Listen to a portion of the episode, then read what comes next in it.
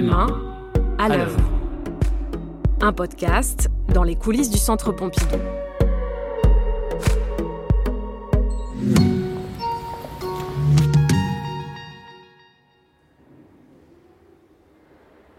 « 120 000.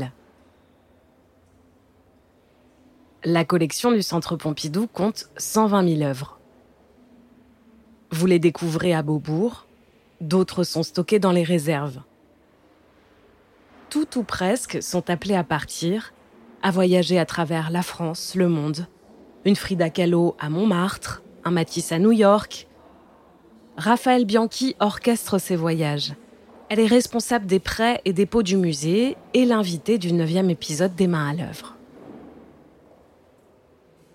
On peut commencer par dire qu'en fait le dépôt est l'équivalent du prêt, simplement il a vocation à enrichir le parcours permanent d'une collection, alors que le prêt a vocation à enrichir le propos d'une exposition. Il s'agit de l'ensemble de la collection du MNAM, qui est constituée euh, actuellement de 120 000 œuvres, euh, la collection est extrêmement large. Euh, elle couvre le champ moderne et contemporain de la création artistique avec des œuvres aussi bien ce qu'on appelle l'art plastique, donc peinture, sculpture, installation, dessin, photographie, mais aussi films expérimentaux, nouveaux médias, architecture, design, donc tout type d'œuvres. Ça va de la toute petite photographie à l'installation qui occupe euh, une salle entière de plus de 100 mètres carrés. Y a-t-il des œuvres qu'on ne peut pas prêter? Alors oui, en effet, il y a des œuvres qu'on ne peut pas prêter pour diverses raisons. Alors euh, la question de la dimension est un vrai sujet. Des œuvres peuvent sortir de nos réserves, mais peuvent ne pas pouvoir rentrer chez l'emprunteur, puisque euh, parfois les conditions d'accès de certains bâtiments ne le permettent pas. Euh, donc dans ces cas-là, on va être dans la situation de devoir refuser ou annuler le prêt. On a eu un cas d'une œuvre qui avait été accordée en prêt et au moment où on avançait sur le processus, on s'est rendu compte que malheureusement, euh, l'emprunteur était euh, localisé en Arabie saoudite et donc l'œuvre nécessitait de passer par une palette dans un avion cargo et, tout simplement l'œuvre ne rentrait pas sur cette palette, donc il a fallu y renoncer. On peut avoir des cas où on ne peut pas prêter une œuvre parce que l'œuvre est absolument pas en état d'être prêtée, nécessite une restauration au préalable et le délai n'est pas suffisant pour procéder à cette restauration ou parfois on ne dispose pas du budget nécessaire pour faire cette restauration.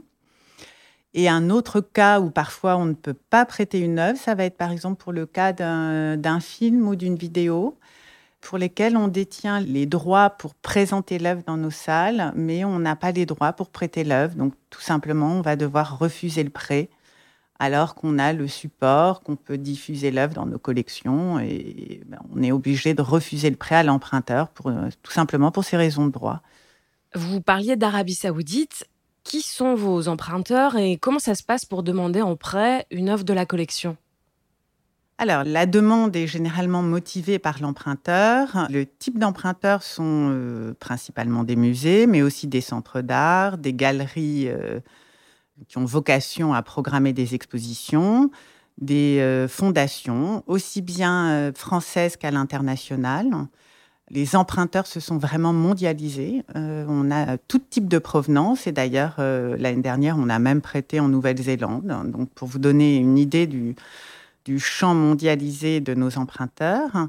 Ceux-ci formalisent leurs demandes en nous adressant le synopsis du projet, la liste des œuvres demandées et puis euh, des informations sur les conditions de sécurité du bâtiment, ce qu'on appelle le Facility Report, qui détaille en fait les conditions d'accès au bâtiment, de sécurité, d'environnement climatique hein, où seront conservées les œuvres.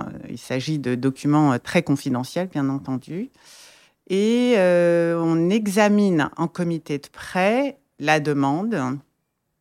Et donc, le comité de prêt est une instance où siègent des représentants de différents services. Donc, le service de la restauration, bien entendu, qui va donner un avis sur l'état des œuvres le service des collections qui gère euh, principalement la préparation des œuvres et aussi euh, les réserves où sont stockées les œuvres, ainsi que le service de la régie des œuvres qui gère euh, toute la partie transport et assurance et le lien avec les transporteurs et les, les emprunteurs en fin de chaîne. Ce comité de prêt est piloté par le service des prêts et euh, sous la présidence de la directrice adjointe euh, chargée des collections au musée. On a du mal à se rendre compte. Beaucoup d'œuvres sont prêtées chaque année?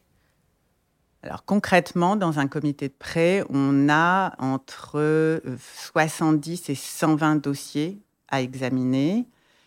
Euh, ce qui représente peut-être un volume, je dirais, de 1000 euh, à 1200 œuvres par comité. Puisqu'on est sur les chiffres, pour vous donner une idée, le, le, Centre Pompidou examine environ entre 9 et 10 000 œuvres demandées en prêt par an. Il en accorde dans l'ensemble euh, un volume assez important. In fine, en fin d'année, le centre euh, prête effectivement, c'est-à-dire que les, prêts qui sortent réellement sont de l'ordre de 5 euh, à 6 000 œuvres. Racontez-nous des œuvres prêtées.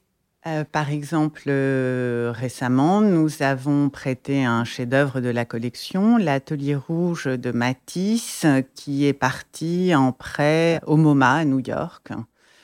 Oui, c'était pour une exposition euh, thématique justement autour des œuvres de Matisse sur l'Atelier Rouge. Donc notre prêt était déterminant.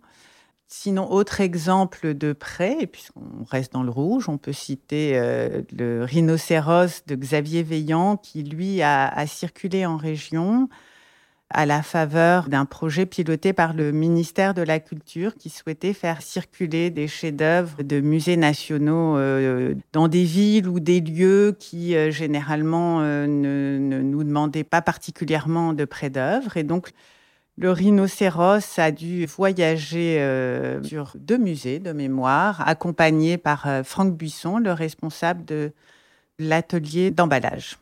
Oui, Franck Buisson, emballeur d'œuvres d'art, que vous pouvez écouter dans l'épisode 7 des Mains à l'œuvre. Et les antennes du Centre Pompidou dans tout ça euh, oui, en effet, le Centre Pompidou euh, a noué des partenariats euh, avec des régions pour développer des antennes, dont la, première est bien sûr le Centre Pompidou-Metz. mais nous avons aussi une antenne à Malaga, une autre actuellement à Shanghai et une perspective de développer un nouveau partenariat aussi avec la ville de Jersey City. Sur ces lieux, on a ce qu'on appelle des parcours semi-permanents qui sont parfois de l'ordre d'un an et demi ou de deux ans, qui euh, du coup euh, immobilisent les œuvres sur des périodes beaucoup plus longues que les prêts habituels qui sont plutôt de l'ordre de, trois à cinq mois. Donc ça demande une gymnastique dans la gestion des plannings et de la disponibilité des œuvres qui s'est clairement complexifiée euh, ces dernières années, mais qui rend l'exercice amusant. Actuellement, on vient d'ouvrir une très très belle exposition de design au Centre Pompidou-Metz, euh, qui est quasiment intégralement composée euh, de pièces de la collection design du centre. Euh, c'est autour du lien avec la nature, une très belle exposition. Autre exemple de près, on a une exposition sur les femmes artistes qui est sur le point de partir à Shanghai puisque comme vous le savez, la ville est en train de déconfiner. Nous attendons le planning d'ouverture du musée de Shanghai pour que cette exposition puisse euh, enfin ouvrir. Autre exemple, à Malaga, on vient d'ouvrir un, très bel accrochage piloté par Valentina Moimas, qui est conservatrice au, Centre Pompidou et euh, qui vient de faire un accrochage semi-permanent sur le temps et notre rapport au temps. Quelles sont les œuvres les plus demandées hmm. Alors, quelles sont les œuvres les plus demandées en prêt? Clairement, les, grands fonds modernes du cinquième étage sont très, très euh, convoités. Euh, les grands noms tels que Picasso, Matisse sont très très demandés, régulièrement demandés.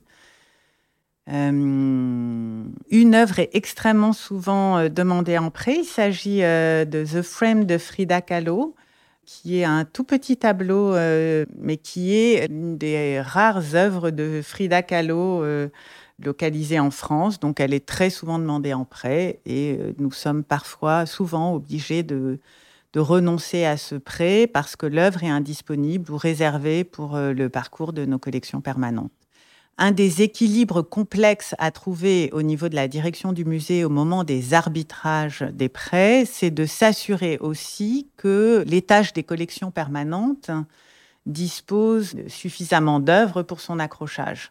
C'est-à-dire qu'il y a à la fois le prêt, mais aussi euh, la disponibilité des œuvres pour les collections du centre. Racontez-nous un souvenir, un moment fort moins d'un mois après le déconfinement, on a organisé un grand comité où on a examiné euh, à peu près 170 dossiers. C'était euh, assez fascinant. Et les équipes ont fait en sorte de préparer des œuvres dans un délai euh, incroyablement court, puisque des œuvres sont parties dès la fin juin. je garde à l'esprit quand même le, départ de plus de 50 dessins du cabinet d'art graphique euh, fin juin pour une exposition à Milly-la-Forêt à la maison Jean Cocteau. Toute l'équipe s'est mise en, situation de ne pas mettre en péril la programmation de la maison à cette époque, ce qui était assez incroyable. Toute une exposition Yves Klein est partie euh, début juillet à Metz pour assurer euh, la réouverture de notre partenaire. Non, non, c'était euh, c'était assez admirable de voir la dynamique positive de, de, toutes ces équipes et une forme de résilience qu'avait le centre à tout de suite rebondir après cette période extrêmement complexe pour tout le monde. Qu'est-ce qui vous anime dans ce métier? Alors, le, le, principal plaisir que je trouve à mon métier, c'est d'abord euh, répondre à une fonction qui me semble euh, essentielle pour un musée, euh, la diffusion des œuvres. il y a aussi une dimension de service public qui me convient bien. J'apprécie aussi beaucoup la variété de mes interlocuteurs, des restaurateurs, des encadreurs, des régisseurs, des conservateurs, mais aussi mes interlocuteurs externes, qui sont souvent des conservateurs ou des directeurs de musées, mais aussi des régisseurs très impliqués dans leur métier, très motivés par leur projet et euh, je trouve que les accompagner, trouver des solutions pour euh, rendre euh, possible les projets est quand même quelque chose d'extrêmement stimulant. Et ce que j'apprécie beaucoup aussi, c'est la dimension internationale de mes contacts la variété des cultures. Je n'ai pas du tout les mêmes échanges avec des conservateurs européens ou avec des interlocuteurs euh, plutôt euh, asiatiques ou euh, anglo-saxons. Et j'aime cette variété d'interlocuteurs. Vous parliez de mission de service public.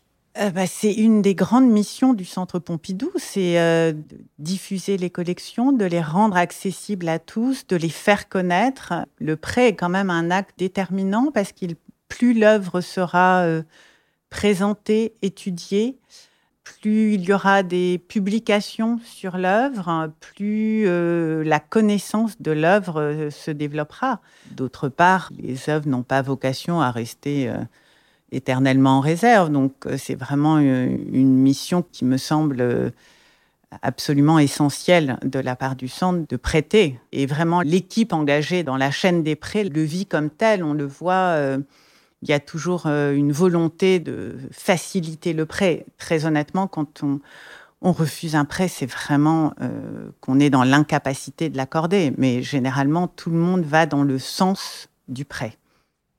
Si vous deviez choisir une œuvre du Centre Pompidou-Raphaël L'œuvre qui me touche le plus ou qui m'émerveille le plus, je crois que c'est vraiment l'atelier Brancusi, qui est un lieu incroyable euh, avec un ensemble d'œuvres euh, qui reconstitue l'atelier de Constantin Brancusi euh, tel qu'il l'a connu avant sa mort et qui est un, lieu qui est extrêmement calme, serein, dans le brouhaha de la ville, euh, un lieu très négligé. Finalement, il n'y a pas suffisamment de visiteurs qui le connaissent ou qui viennent le voir, alors que l'accès est extrêmement simple. Euh, non, je crois que oui, en effet, c'est l'atelier Brancusi qui me, qui me charme le plus. L'atelier de Constantin Brancusi est accessible par la piazza du côté de la rue Rambuteau. C'était un épisode des mains à l'œuvre, un podcast du Centre Pompidou.